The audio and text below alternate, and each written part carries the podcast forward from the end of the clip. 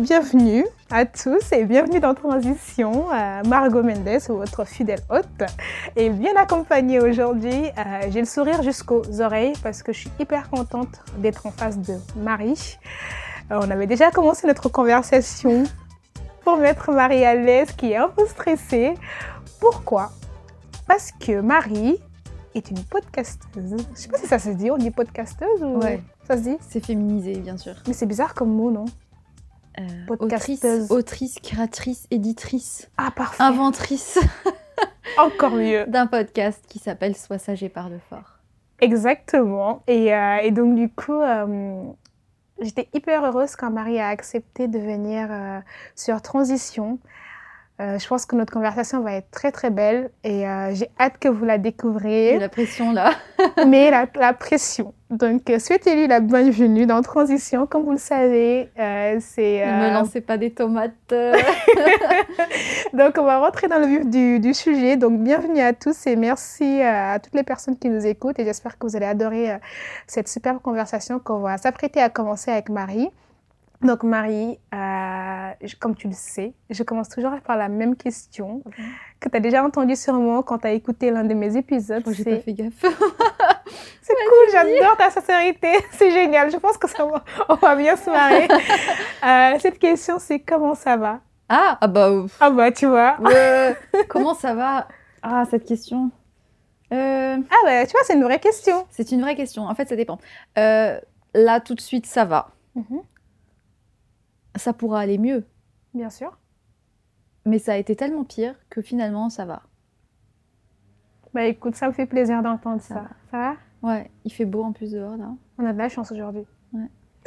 C'est clair. Et puis j'ai fait du yoga ce midi, donc je suis un peu détendue pour maintenant. Ah mais c'est génial. Je, je- je suis hyper contente que tu aies choisi de me mettre un créneau après le yoga parce Mhm. qu'avant ça aurait peut-être été un peu plus compliqué. Euh, bah, je sais pas si ça aurait été plus compliqué, mais disons que de toute manière, ça fait partie de mon quotidien. Peut-être pas tous les jours, mais on va dire que j'y vais très souvent. Donc, euh, Bah maintenant que tu parles de ça, ça, je pense que tu peux te présenter ou pas? Ouais. Vas-y, je Alors, euh, je m'appelle Marie. Mhm. J'ai euh, 20... Bref, je me suis arrêtée de compter à partir de 19 ans, mais, Mais en vrai, j'en ai non. 24. J'ai eu peur. On dirait que tu as 30 ans. Non, j'ai Euh, 24 ans. Non, même tu as 50 ans. Et toutes mes dents. Mhm. Euh, je vis à Paris depuis 2015. Je viens du sud de la France, Mhm. de la campagne, Mhm. euh, du Tarn, plus, exact- plus exactement. J'ai grandi dans le Tarn, donc euh, petit département que la 90% des Français ne connaissent pas. Et pourtant, c'est très beau. Euh, je, donc, je suis Marie et depuis octobre, j'ai fait un podcast. Euh, Sois sage et parle fort, parce que j'ai passé beaucoup de temps dans ma vie à être très sage. Mhm. Et euh, être sage, ça rend pas du tout heureuse. Ça dépend. Ça dépend, mais j'ai longtemps été trop sage et ça a été à mes dépens. Mhm. Et, euh, et parle fort parce que, euh, bah, parce que ça fait quelques années que j'essaie de parler fort et que c'était un moyen pour moi de, de m'exprimer et de partager des choses avec des gens dans une période un peu euh, transition de ma vie. Génial, tu es dans transition, c'est C'est parfait. ça. euh, et, et voilà, donc je suis à Paris depuis 2015, euh, où je suis venue pour terminer mes études. Euh, et euh, depuis euh, l'été dernier, je n'ai plus de travail officiel, mis à part euh, une reconstruction de moi, euh, ce qui est un travail à part entière. D'ailleurs, pourquoi tu as décidé de lancer ce podcast? Tu l'as lancé il y a combien de temps? Alors là, je crois que c'était vers octobre. Mhm. Je me rappelle que j'en parlais à Ellie, mon amie, qui va Mhm. se reconnaître parce qu'elle écoutera. Euh, je, ça faisait quelque temps que j'écoutais pas mal de podcasts. Et, euh, et je lui disais euh, que euh, ça faisait un moment que je disais j'aimerais tellement un jour créer quelque chose de moi-même. Enfin, genre être un truc où c'est moi qui ai donné vie à quelque chose et je suis pas payée pour, je suis pas embauchée par quelqu'un qui dirige et c'est moi de bout en bout et c'est moi qui peux dire à la fin si ça, ça existe, ça n'est que de mon fait. Parce que souvent, quand on me demande de faire quelque chose ou quand j'ai une tâche à effectuer au travail ou à l'école ou quoi que ce soit, si jamais je réussis, ce syndrome de l'imposteur horrible euh, qui fait que ouais mais non, c'est pas moi, c'est parce que j'ai eu de la chance ou c'est parce qu'on m'a aidé. Et si jamais j'ose pas le faire, bon, au moins je prends pas le risque d'échouer parce que je refuse d'échouer. Et là, créer quelque chose par moi-même, c'était risquer de rater ou de réussir. Euh. En tout cas, c'était quelque chose dont j'étais la seule responsable. Mhm.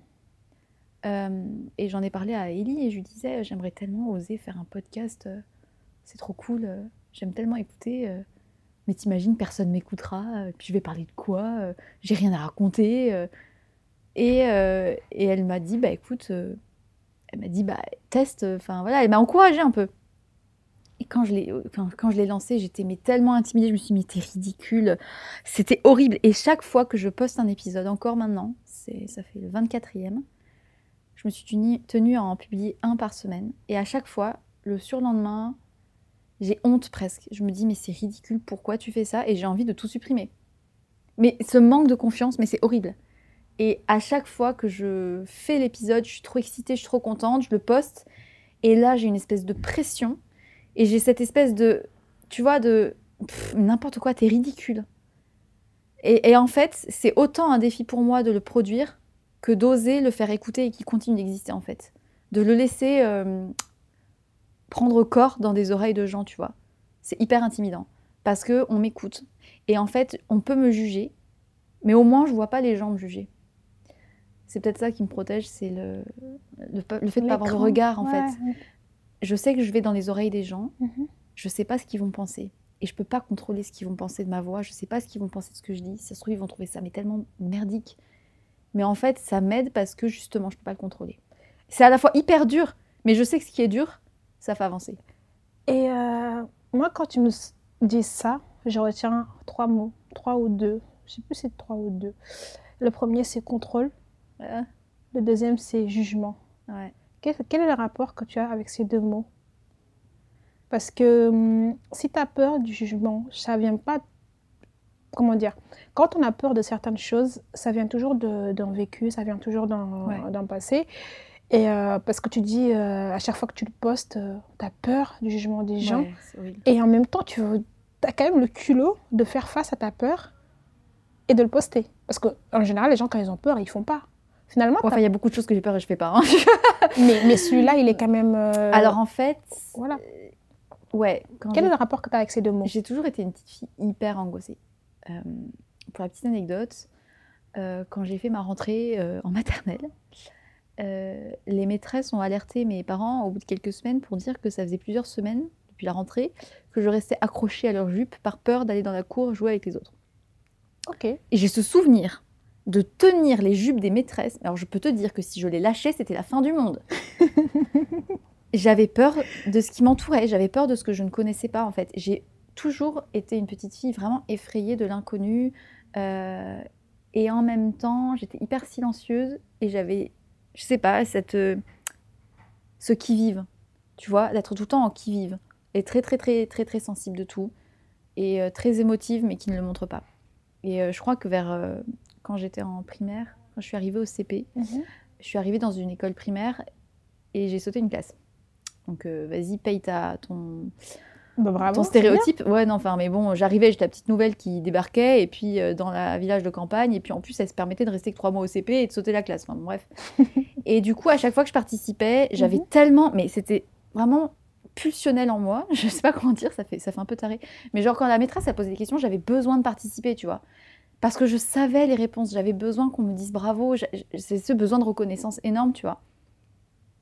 Et j'avais besoin de, de montrer que je savais, de parler avec des mots jolis, etc. Donc, je me suis vite fait critiquer, moquer, parce que j'étais mademoiselle, je sais tout. Parce que j'utilisais des mots d'adulte. Et je me rappellerai toujours, ouais, mais Marie, elle utilise des mots d'adulte. Et moi, j'avais envie de dire, mais c'est pas de ma faute. Et, euh, et je passais des heures et des heures le soir à lire dans mon lit parce que j'adorais lire. J'adore toujours lire d'ailleurs. Ouais, j'ai repris la lecture, je suis très fière parce que j'avais perdu le goût de la lecture. Et C'est vrai? Avec ce que j'ai vécu, on va dire que la concentration n'est pas à son maximum. Et j'arrivais plus à me concentrer sur les livres. Euh, j'arrivais plus à me poser le cul pour lire. Et j'apprends maintenant à prendre le temps et à regarder en face le temps qui passe après l'avoir tant fui. Et donc, à cette époque-là, je pense que Mhm. j'ai rapidement eu peu confiance en moi. Et en fait, je, ouais, j'ai jamais eu confiance en moi. Et puis, euh, chemin faisant, adolescence, euh, période adolescente bien difficile, pareil. Euh, et puis, vers l'âge de... Très mal dans ma peau. J'étais très mal dans ma peau quand j'étais ado. Euh, collège, avec toujours des très bons résultats, mais toujours très peu confiance en moi. Et puis toujours l'impression, tu sais, d'être dans celle du groupe, c'est toujours celle qui suit. J'étais jamais la meneuse, j'étais toujours celle, tu sais, en retrait. Et celle qui euh, se plie au moule, qui fait la moule pour rentrer dans le moule, pour être sûre d'avoir un minimum d'attention des autres. Et, euh, et en fait, euh, faire la moule, ça ne rend absolument pas heureuse. Bien sûr. Et euh, vers l'âge de 15 ans, j'étais toujours très mal dans ma peau et j'ai commencé à, à essayer de contrôler euh, quelque chose qui jusqu'à présent je ne l'avais pas contrôlé. J'ai commencé à contrôler mon corps. Et je me suis rendu compte qu'en contrôlant mon corps, j'avais l'illusion de contrôler aussi comment les gens pouvaient me percevoir. Et je pense que c'est parti de là, parce que pour la première fois de ma vie, j'ai eu l'impression de plaire grâce à ce contrôle exercé sur le corps. Ce qui est en fait une illusion totale, euh, parce que euh, Mais contrôler ton corps, pourquoi? Parce que pour toi, c'était euh, j'étais pas très bien dans ma... apparence. Ouais, je pense que c'était un moyen euh, de contrôler quelque chose qui était, euh, qui faisait le lien avec l'extérieur et avec les Ouais, autres. ouais. Bah oui, c'est le physique qui. Euh, voilà. c'est- l'apparence, en tout cas, ton apparence, c'est la première chose que les gens y voient de toi. C'est ce qui te permet quand même d'avancer dans la vie, parce que c'est ta voiture. Hein. On va dire, c'est ta monture. J'avais entendu monture. ça, mais j'adore. Et, euh, et je pense qu'à l'époque, j'en rigole maintenant, mais à l'époque, je m'en rendais absolument pas compte dans quoi j'entrais et dans quel circuit j'en- j'entrais. Et en parallèle, j'ai eu une première relation, peu importe, ça s'est passé comme ça s'est passé. c'est un- J'ai fait la moule, j'ai fait euh, celle que je pensais qu'il fallait être Être, bien sûr. en jouant à celle qui était euh, la femme. Alors que dans mon petit cœur, j'étais un bébé petite fille qui n'avait pas guéri ses blessures et qui n'avait pas confiance en elle. Et je me suis façonné un- une image forte d'une femme froide, dominatrice et qui euh, pouvait contrôler son physique à l'envie. Alors ça a marché. Relativement bien si on en prend, on va dire, le but immédiat, c'est que j'ai perdu du poids très vite. Mais euh, t'avais, t'avais quel âge? C'était J'avais 16, 16 ans? 15-16 ans, C'est- ouais. C'était le début du lycée, en fait. Ouais, Ok. j'étais en seconde première, tu vois. Mais est-ce que tu avais vraiment du poids à perdre en soi ou c'est juste Non. parce que tu avais. Voilà, c'est ça. Parce que... J'ai toujours été une très bonne vivante, j'ai toujours aimé manger, hein. j'ai toujours été très gourmande. J'ai toujours eu une famille euh, qui cuisine des produits sains, du potager, la cuisine de maman, la sauté de aux carottes, euh, Génial. la campagne, tu vois, le potager, euh, l'été faire les confitures, aller cueillir les figues dans le jardin. Enfin, je suis, vraiment, je suis une fille de la campagne. Mm, mm. Donc ça, plus du coup ce contrôle du corps qui est venu, bah, je pense que quelque part ça m'a ça m'a canalisé mes, mes, mes man- mon manque de repères, mon- ma peur du manque de repères. Parce que j'avais pas de repères à moi-même, hein. avec moi-même en fait. ouais, c'est Ouais, ça. ouais. Donc c'était le lycée, et puis euh, bah, le bac est arrivé, j'avais 17 ans, puisque j'ai eu mon bac un an en avance du coup, et Mhm. j'étais dans un très sale état, physiquement. Ça faisait quoi Un an que tu Ça faisait un essayais an de que je contrôler ton tombais, corps que je chutais, je chutais petit à petit, plus ou moins tout le monde le voyait, mais personne ne disait rien. Tes parents? Alors, euh, ma mère alertait, parce qu'elle est infirmière, mais euh, en fait, quand tu, es, euh, quand tu vis ce déni, quand tu es dans la phase de déni, ce que j'appelle la phase de déni pour les personnes qui s'y reconnaîtront peut-être, on- peut te dire n'importe quoi, tu n'entends pas. Tu le vois pas parce que même quand tu tu, le te vois regardes pas dans et, le et miroir, même, tu vois et rien en même t'es fait. presque convaincu, enfin, tu es dans un circuit où tu, enfin, tu tournes comme un hamster, quoi, et tu réfléchis plus. Et puis à un moment donné, ça craque, et tu te rends compte que, ah ouais, merde, j'ai tout perdu là. Euh, j'ai plus grand chose, j'ai plus d'énergie. Euh, j'ai 10 kilos qui sont partis en un, en un an. Je suis, j'ai froid tout le temps. Je mange plus rien. Euh, je passe le bac dans un état pour retenir les cartes de géo, c'était horrible. J'ai quand même eu le bac avec mention, mais enfin, peu importe, on s'en fout. Ça vaut rien de toute façon le bac. Le donne. Euh, quand j'y repense, T'es folle de dire ça. Ne dis pas ça, c'est moi, je travaillais dans un collège en tant que surveillante et j'ai pas arrêté de leur répéter que le bac. réviser, tu parles. Non, non, tu Il faut l'avoir pour entrer quelque part. absolument l'avoir, c'est le ticket. Oui, enfin ticket. bon, c'est un ticket quand même, on te le... même si tu arrives pas à gratter dessus, on te le donne quand même. Hein. Enfin bon. Après ça, c'est une autre question. Euh, voilà. Mais c'est un ticket. C'est Enfin, un ticket bon. à avoir. Et donc c'était le point de départ. Oui. J'ai eu mon bac et je suis partie à la fac. J'ai fait du droit. Sérieux? Ah Moi, j'ai ah, j'ai adoré mes études de droit. ouais, les libertés publiques, la Non, bioéthique. Pas finance publique et compagnie. Ah non, pas ça. Non, non. C'était de l'horreur. Mais tout ce qui était les libertés, euh, le droit pénal, euh, Moi, les crimes, j'adorais aussi. Mais alors, par contre, euh, retenir tous les arrêts et tout. Et en fait, bah, c'était 4 ans où petit à petit, je me suis rendu compte qu'en fait, j'en pouvais plus du droit. Et en fait, euh, on va dire que j'avais jamais réussi à me sortir de mes soucis de confiance et de tout le reste. J'avais entamé un suivi qui m'aidait, mais je- ma psy m'avait toujours dit, de toute façon, quand on aura marre, t'arrêteras. T'arrêteras. Quand on aura marre, de toute façon, euh, de faire quand... Voilà, c'était ça. Quand on aura marre de faire qu'à ta tête, on en reparle. Mais comment on sait qu'on en fait qu'à sa tête euh, entre 16 et... euh, Comment ça se fait? Non, comment, comment on le sait qu'on en fait qu'à sa tête On quand on commence pas. aussi tôt? Parce que t'es quand même... On peut dire que c'est la, c'est l'adolescence, 16 ans. C'est c'est qualifié comme l'adolescence, non? Ouais. Ouais. Euh, En fait, il y en a certains qui restent longtemps, encore 10 ans après, mais bon. Mais ça commence jeune, ça commence tôt, ça commence dans des conditions qui ne sont pas forcément idéales. C'est que tu mets du temps. En fait, le cheminement avant de se rendre compte de tous les tenants et les aboutissants de, quelque, de, de ce genre de pathologie, Mhm. euh, c'est hyper long en fait à. En fait, entre le moment où, où on te dit, voilà, c'est comme ça que tu fonctionnes. En- ensuite, une fois que tu as entendu par un psy ou un thérapeute ou peu importe, ok, c'est comme ça que je fonctionne. Ensuite, la deuxième step, c'est que tu l'intègres et que tu l'intègres à l'intérieur, tu vois. C'est encore autre chose et ça peut prendre des mois, des années. Ça dépend de chacun. Et je pense que je suis un sacrément coriace, en fait. et je pense aussi qu'il y avait quand même pas mal de, de choses à balayer parce que c'est des pathologies qui sont toujours transgénérationnelles et c'est euh, aberrant de ne se focaliser que sur toi en tant que personne, mais il y a aussi ta famille, il y a ton environnement, dans quoi tu as vécu, et puis il y a la graine.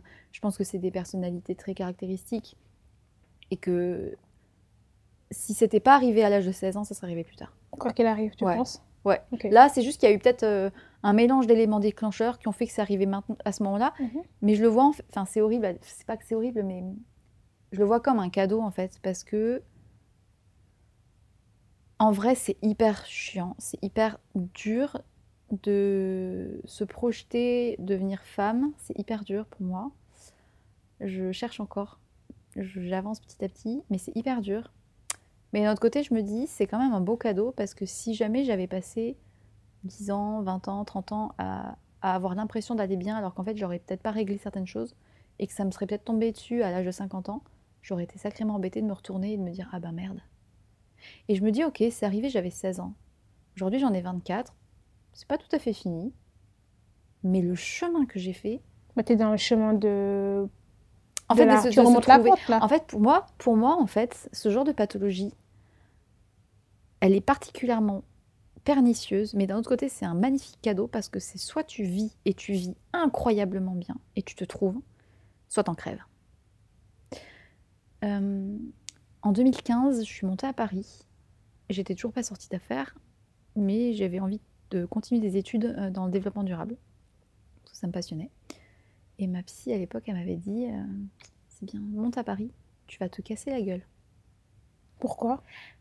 Parce que je fuyais.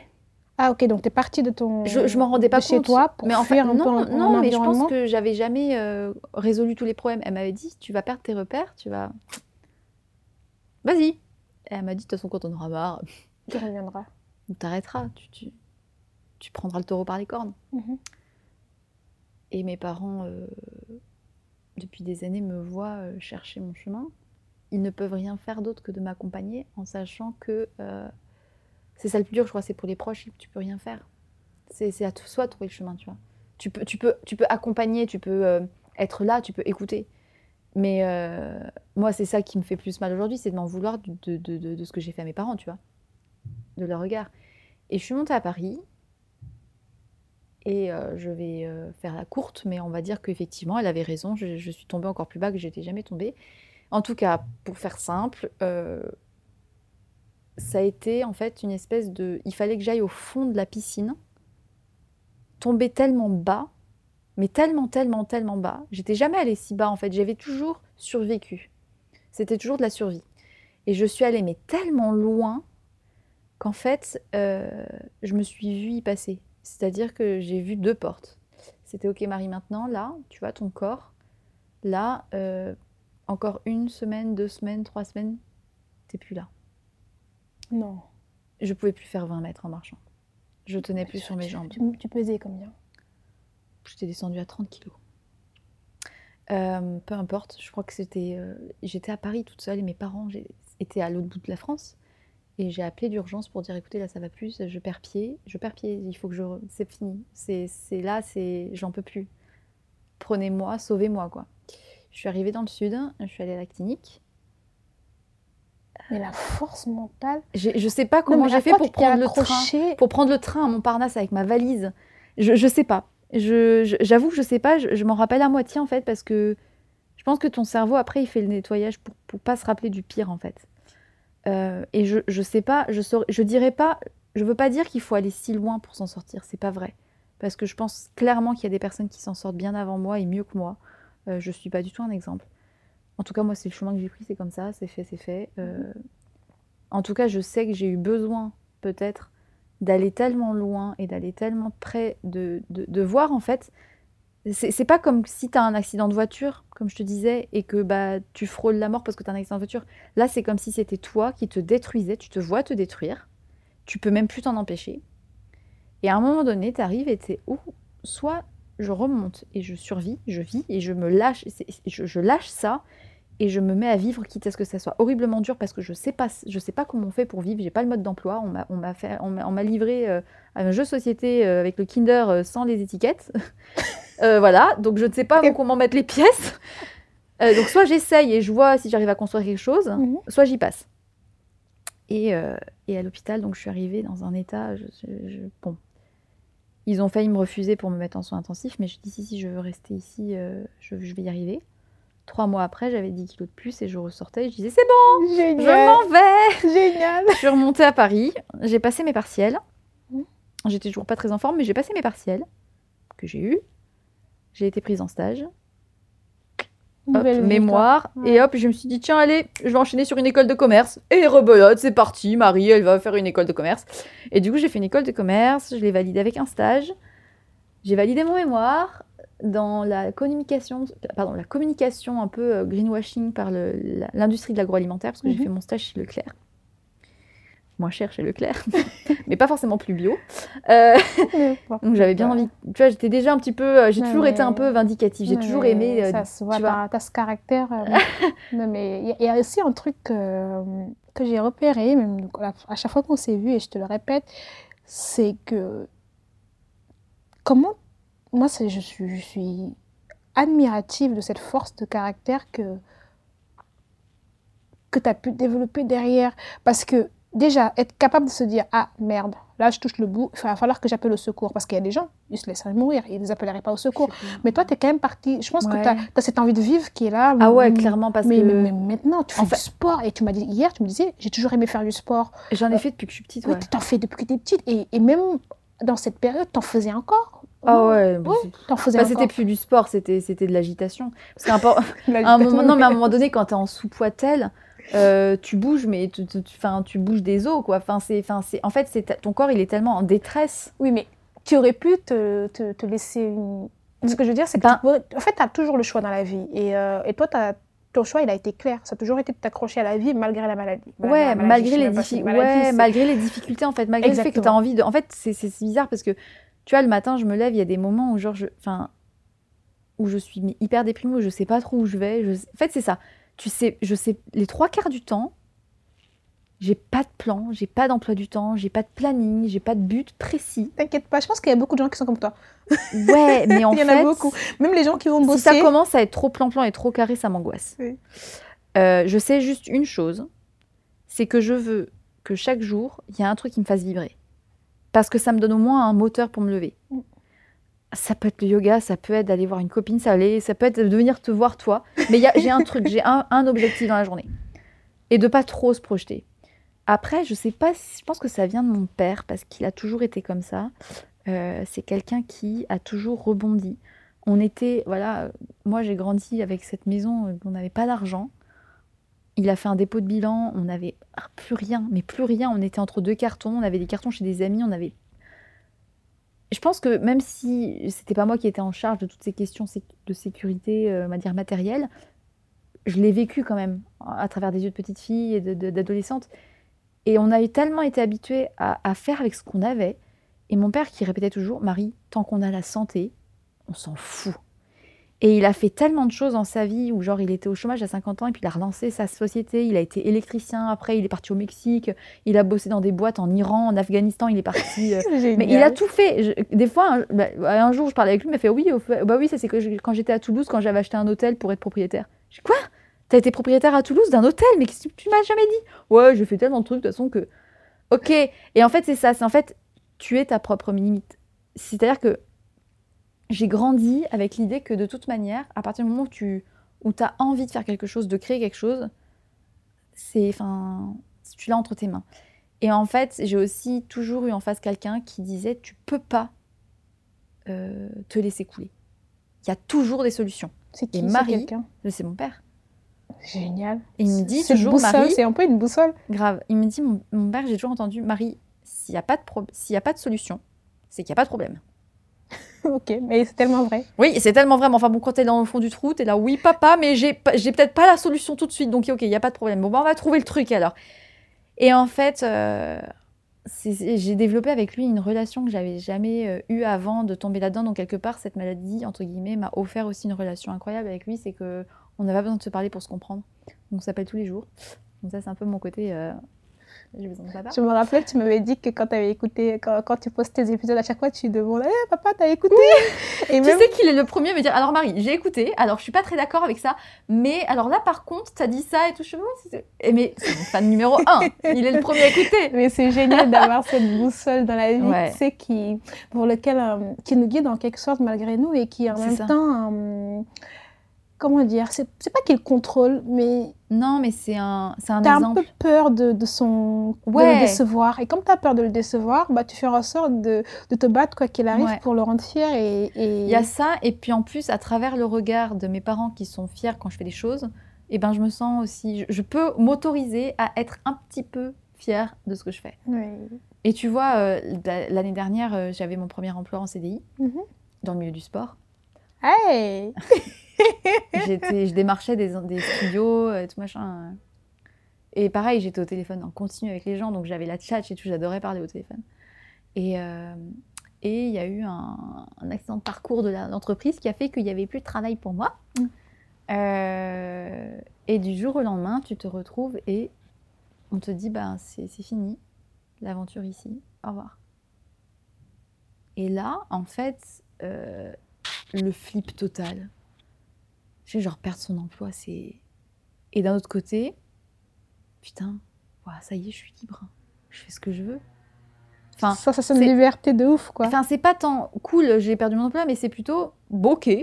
C'est un événement de plus. C'est genre, euh, c'est comme si, euh, tu vois, la vie c'était un champ de haies et que tiens, hop, un buisson, tiens, tu vois, et tu sautes.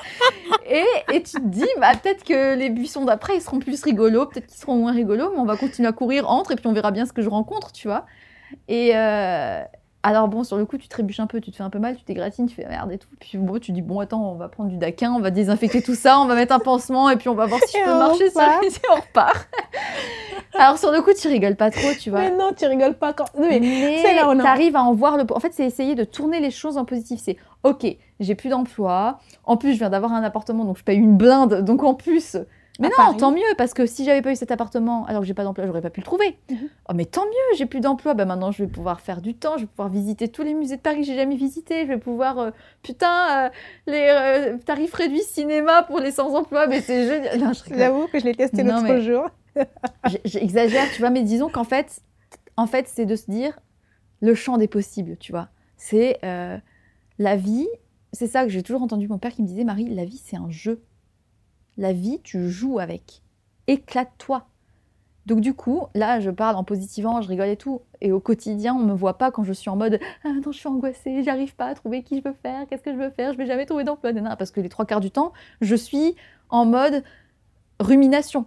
Mais c'est pas possible pour moi de me coucher et de, et de dire c'est fini parce qu'en fait j'ai tellement vu de près que, ce que ça pouvait être vraiment fini que c'est plus possible en fait. C'est-à-dire que c'est vaut mieux que ça soit pas fini que ça soit difficile plutôt que ça soit fini complètement, tu vois.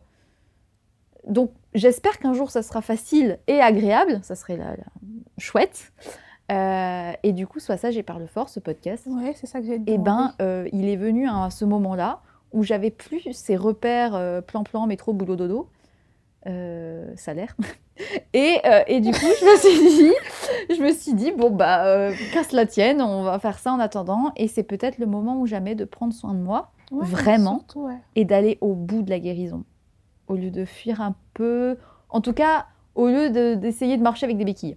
Parce que tu peux marcher longtemps avec des béquilles, mais au bout d'un moment, non seulement les cannes, elles s'abîment, mais en plus, euh, tu peux pas aller très vite. Donc, c'est-à-dire que tu, tu, vas, tu avances, mais si tu as envie d'accélérer et de faire des petits dépassements sur l'autoroute, tu peux pas aller très vite avec des béquilles. Non, je, je et, confirme. euh, et en plus de ça, on me répète depuis pas mal de temps que j'ai quand même une Ferrari et que à mettre de la mauvaise essence dedans, euh, ça ça va pas vite et c'est pas agréable à conduire. quoi. non, bien sûr. Et donc, euh, donc j'ai décidé de ménager ma monture et de d'essayer de, de- de trouver le chemin pour devenir la, la personne que je dois être.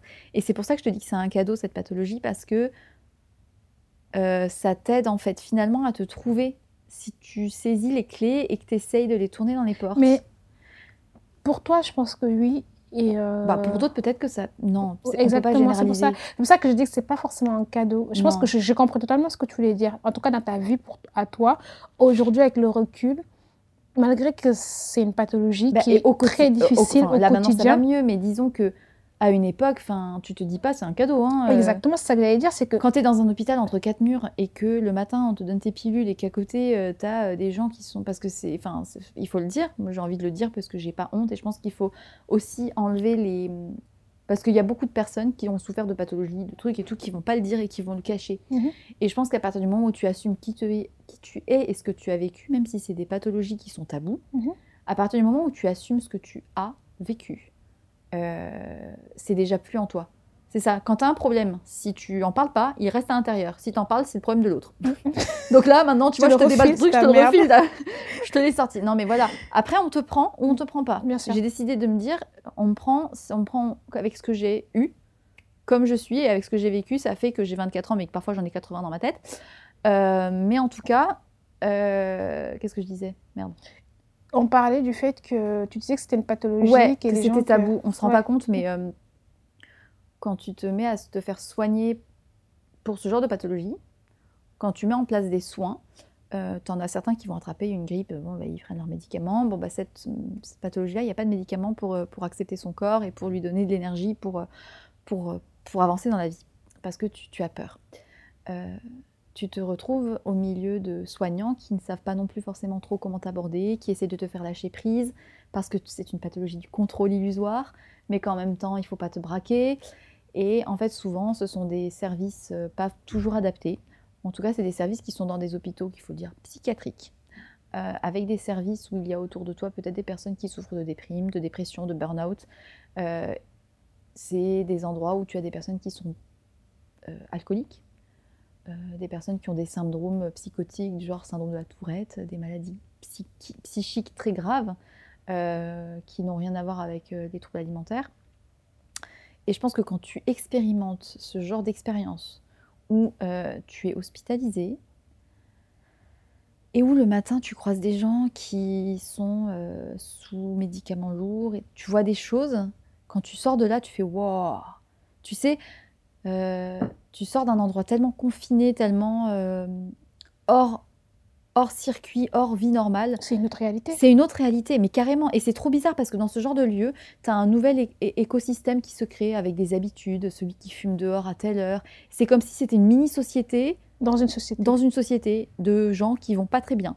Et d'ailleurs, toutes les personnes qui étaient, en- qui étaient là pour des dépressions, tu avais des profs et des gendarmes. Ouais, beaucoup. Wow. Et c'est là que tu te dis, il y a un problème. Et quand tu sors, tu vois clairement les gens différemment. Tu prends le métro, tu regardes des gens et tu te dis, on peut pas savoir ce que les gens ont. Et bah c'est non, pour ça que maintenant, pas. je me mets autant à analyser les gens parce que quand tu regardes quelqu'un, quand tu le croises, tu sais pas. Tu sais pas. La personne, elle peut avoir l'impression d'être heureuse et en fait, euh, le soir, elle se fait tabasser ou alors le matin, elle a bu une bouteille de vodka parce que chacun a son truc. Chacun a sa cam, tu Chacun vois. a Chacun a des trucs Tout comme à l'heure, on disait avec. euh, par- on discutait avec bah, Léo, que tu as vu. Et on disait euh, chacun a son addiction. Chacun a ses problèmes. Chacun a ses merdes. On C'est le voit juste pas, en Mais il y a beaucoup de gens qui ne les voient pas. Il y a les gens qui ne le voient pas. Et, Et- je- et je Parce qu'on parlait de mon addiction au sport. Ouais, ouais. c'est un peu particulier parce qu'il y a différents niveaux d'addiction. Je Mais dirais qu'il y a sûr, des addictions pas la même saines. chose. Mais Euh, et puis, tu as des gens qui ont euh, des œillères, tu vois, qui vont dans la vie, qui font ce qu'il faut, je mets des guillemets, tu vois.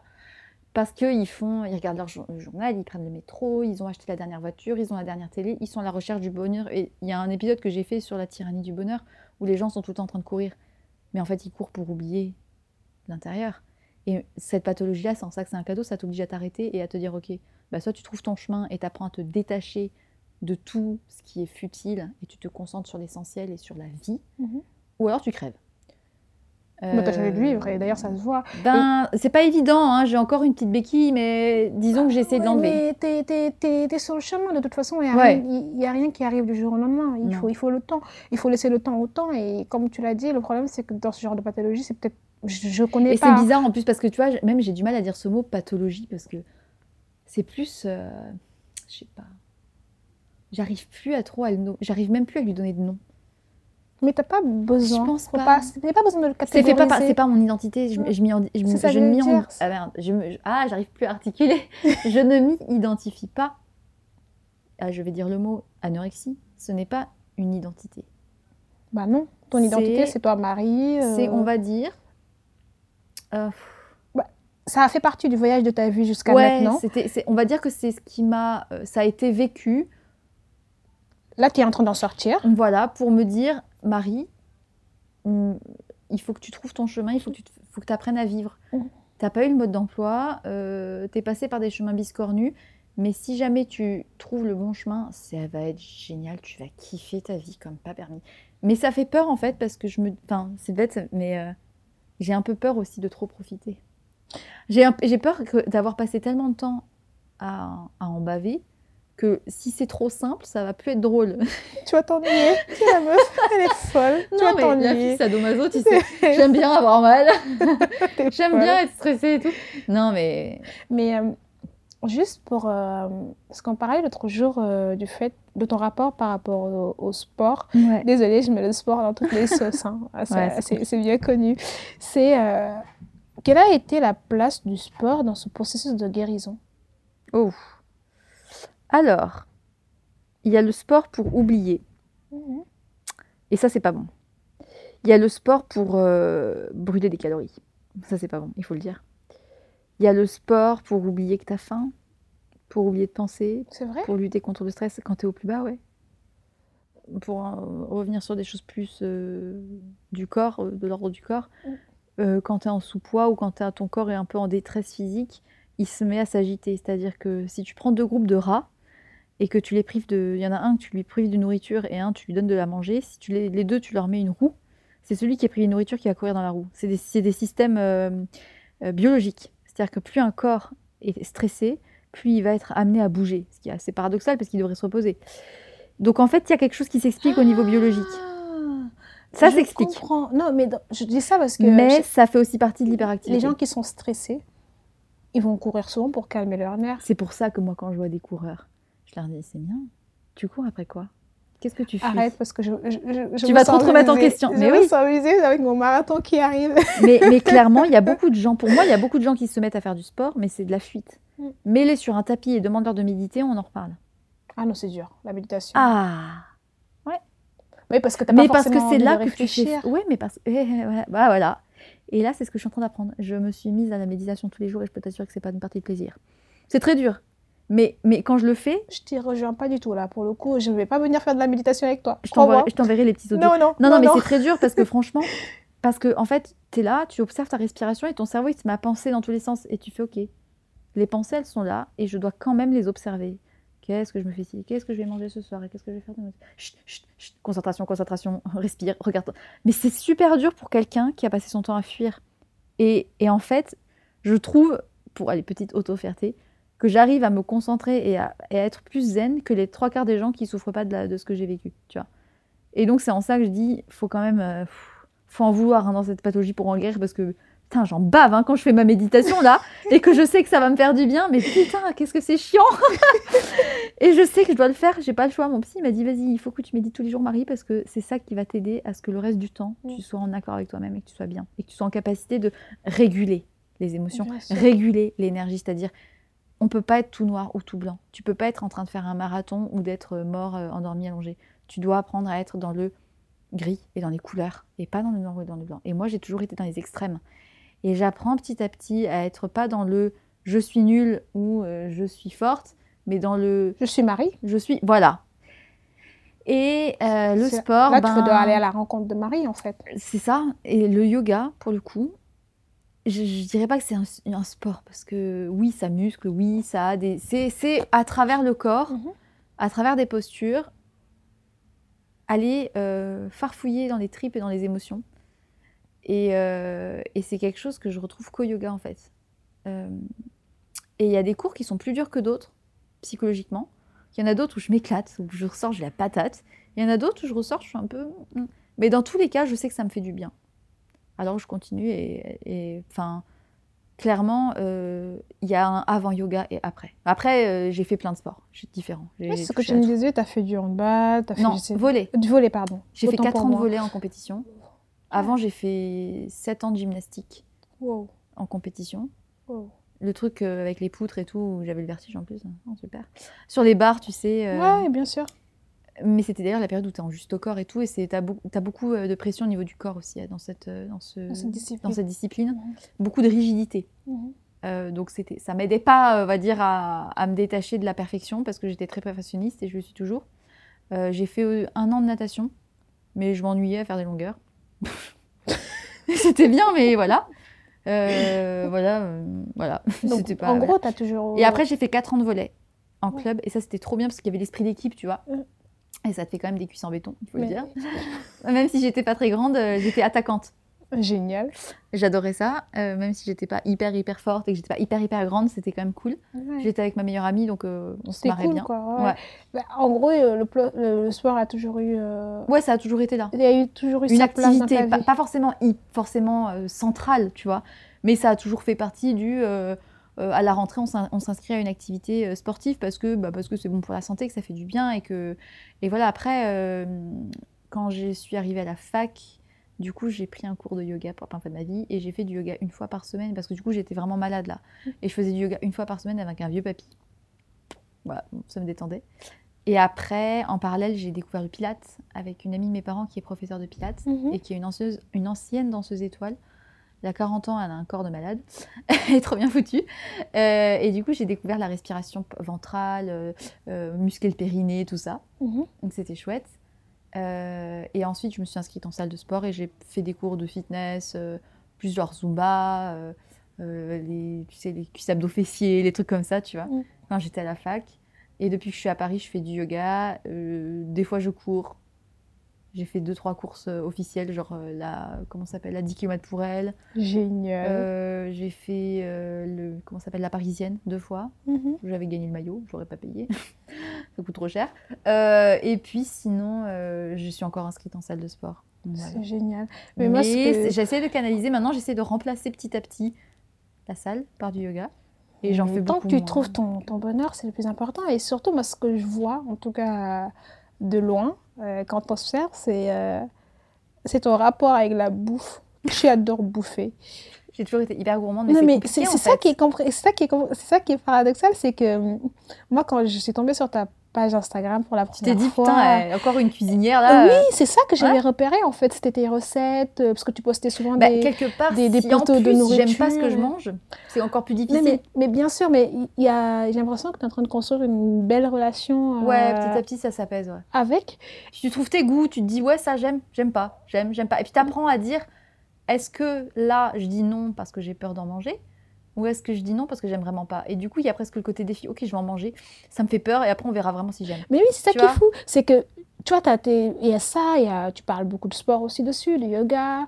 Euh, c'est en fait positif. C'est que tu as, ce, t'as ce, cette aura positive que tu as réussi Attends, à créer. déjà, qui est t'imagines si on génial. pleurait en permanence. hein, Non, mais bien sûr, Mais mais, ouais. mais ce que je veux dire, c'est que tu n'es pas du, du genre à. Négative. Pas du tout, pas du tout. Tu n'es pas du genre à te, à, te, à te leurrer sur ton sort. Là, tu vois, on en parle, on aborde le sujet. Ouais mais c'est hyper dur parce que je me dis là tu vois je suis en train de me dire oh merde tout ce que j'ai dit on va m'écouter. ah.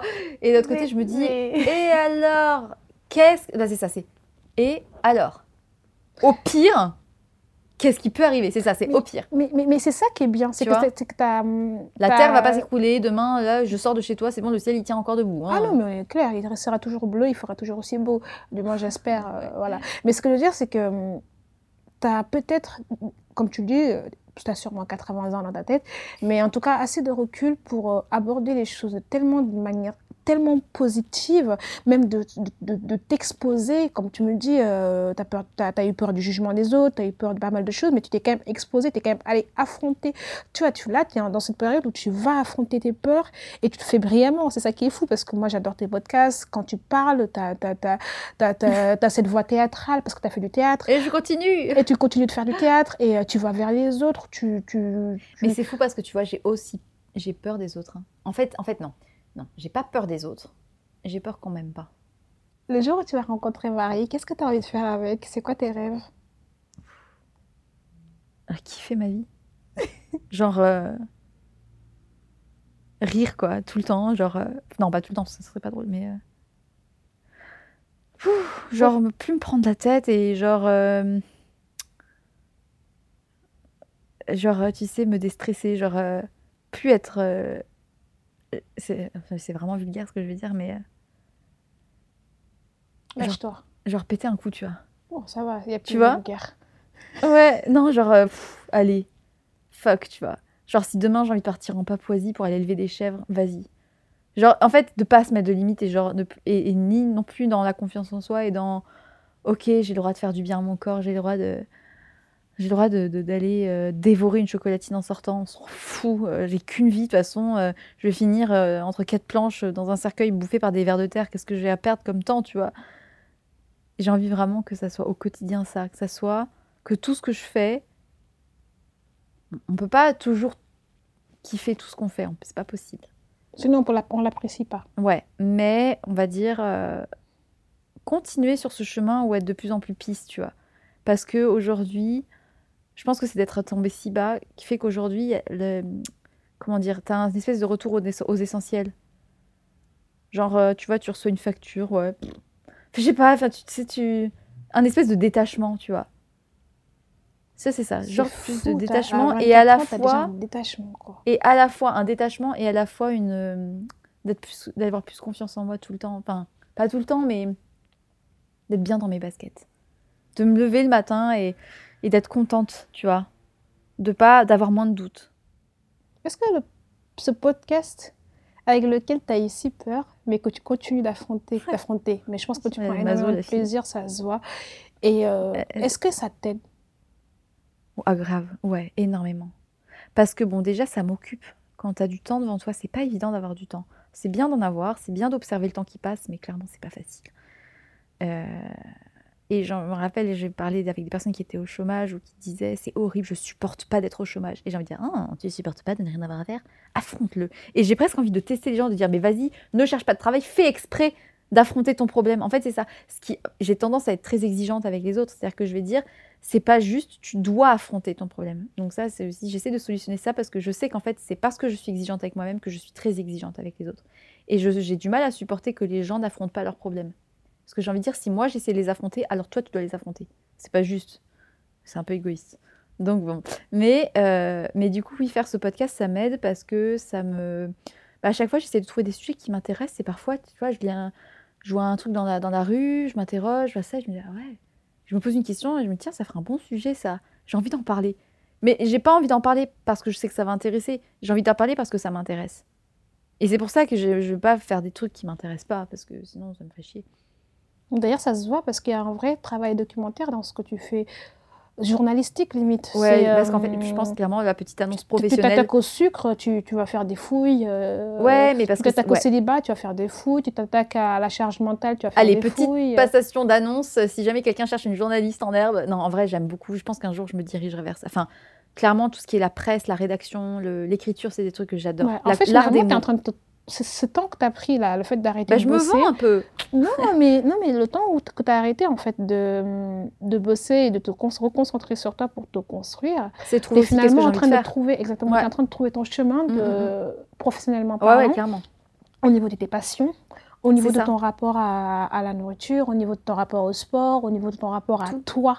C'est ça. Mais parce qu'il y a beaucoup de gens. De, ouais. de, mettre tous les, tous les, tu sais, tous les, pièces du puzzle. Mais il y a beaucoup de gens qui séparent complètement vie professionnelle de qui ils sont. Et en fait, du coup, ils sont pas heureux au travail. Sauf que, en fait, c'est ça que je me suis dit quand j'ai quitté mon emploi. Je me suis dit, le prochain emploi que je trouve, il faut que le matin, je me réveille et que ça me fasse tellement kiffer d'aller au travail que j'y vais limite en courant, entre guillemets. C'est-à-dire que je dois pas voir le travail comme un travail parce que sinon, je vais replonger, ou en tout cas, je guérirai pas.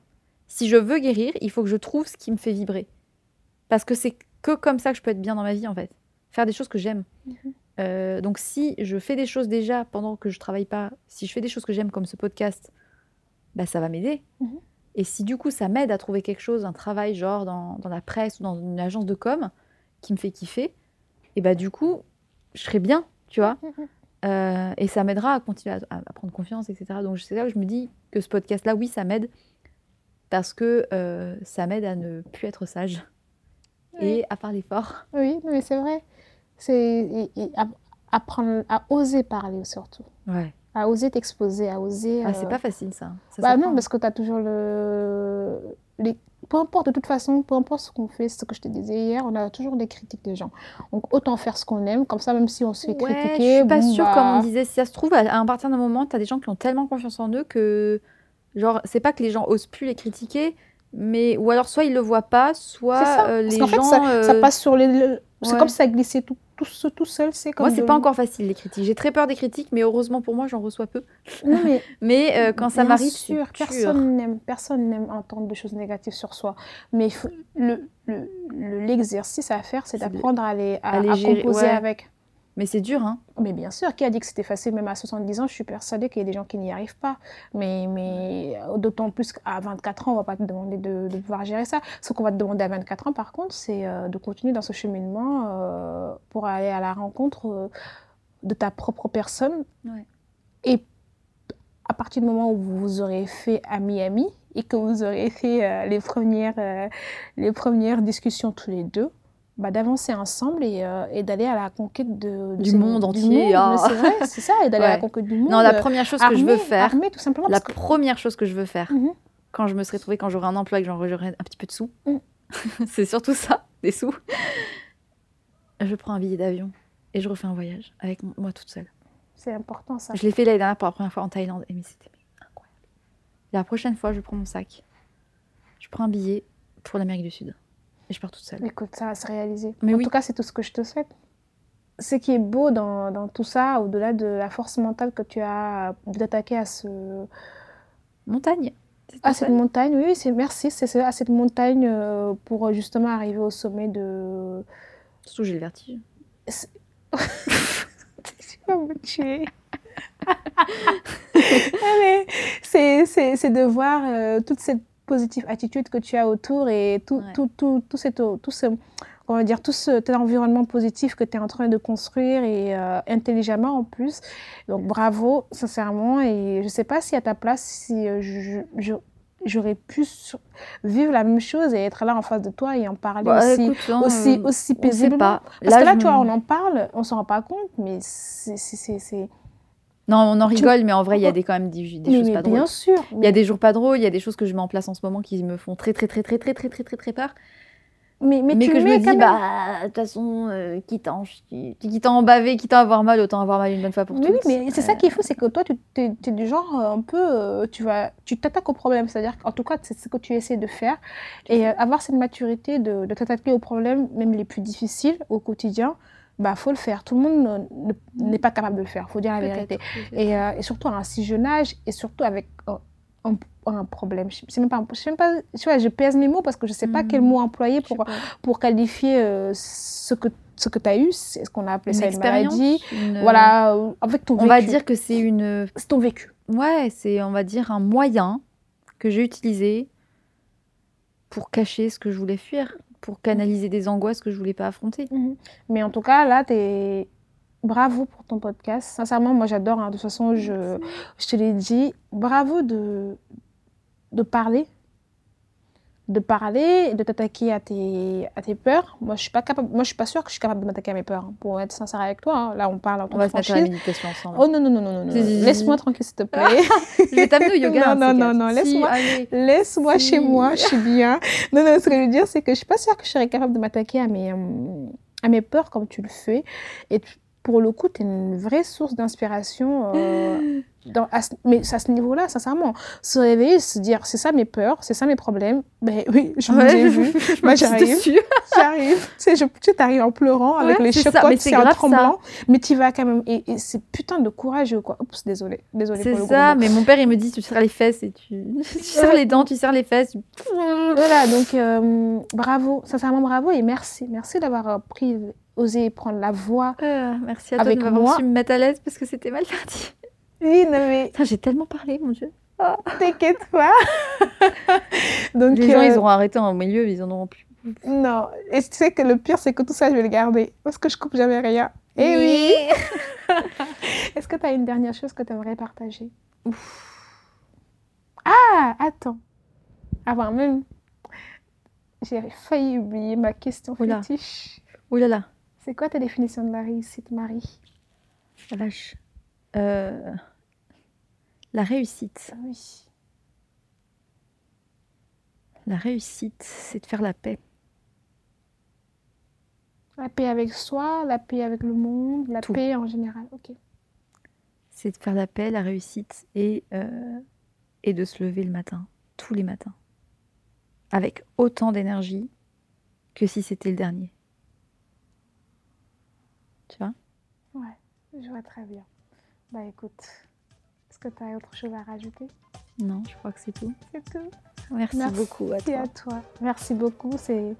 J'ai adoré échanger avec toi. J'ai appris beaucoup sur la force. Oh non, sur la force, franchement, là, je- tu t'en rends pas compte de... non. Voilà. Donc, euh, merci. Bah alors avec Euh, plaisir. sincèrement, euh, sur ce, j'espère que ceux qui nous ont écoutés ont su voir euh, la belle personne que j'avais en face de moi, la personne surtout forte. C'est même pas, c'est vraiment, je pèse mes mots.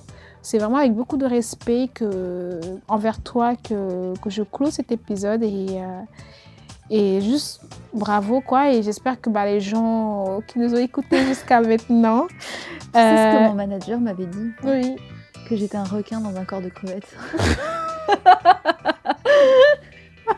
On va s'arrêter dessus. Et si les gens ils veulent te contacter comme d'hab, vous savez que je mets toujours les coordonnées des gens que j'ai euh, en face de moi. Je vous mettrai le lien de son podcast, de sa page. Vous allez voir son univers il est juste magique. Et, euh, et, et voilà, donc merci à tous les gens qui nous ont écoutés. Et, je vais pousser du euh, bonheur. voilà. Viens, viens voir Marie, je vais pousser du bonheur. On va écouter, c'est sur ces rires que je vais vous laisser aujourd'hui. Pas besoin de conclure plus longtemps. Merci beaucoup de nous avoir écoutés. À bientôt dans Transition. Ciao, ciao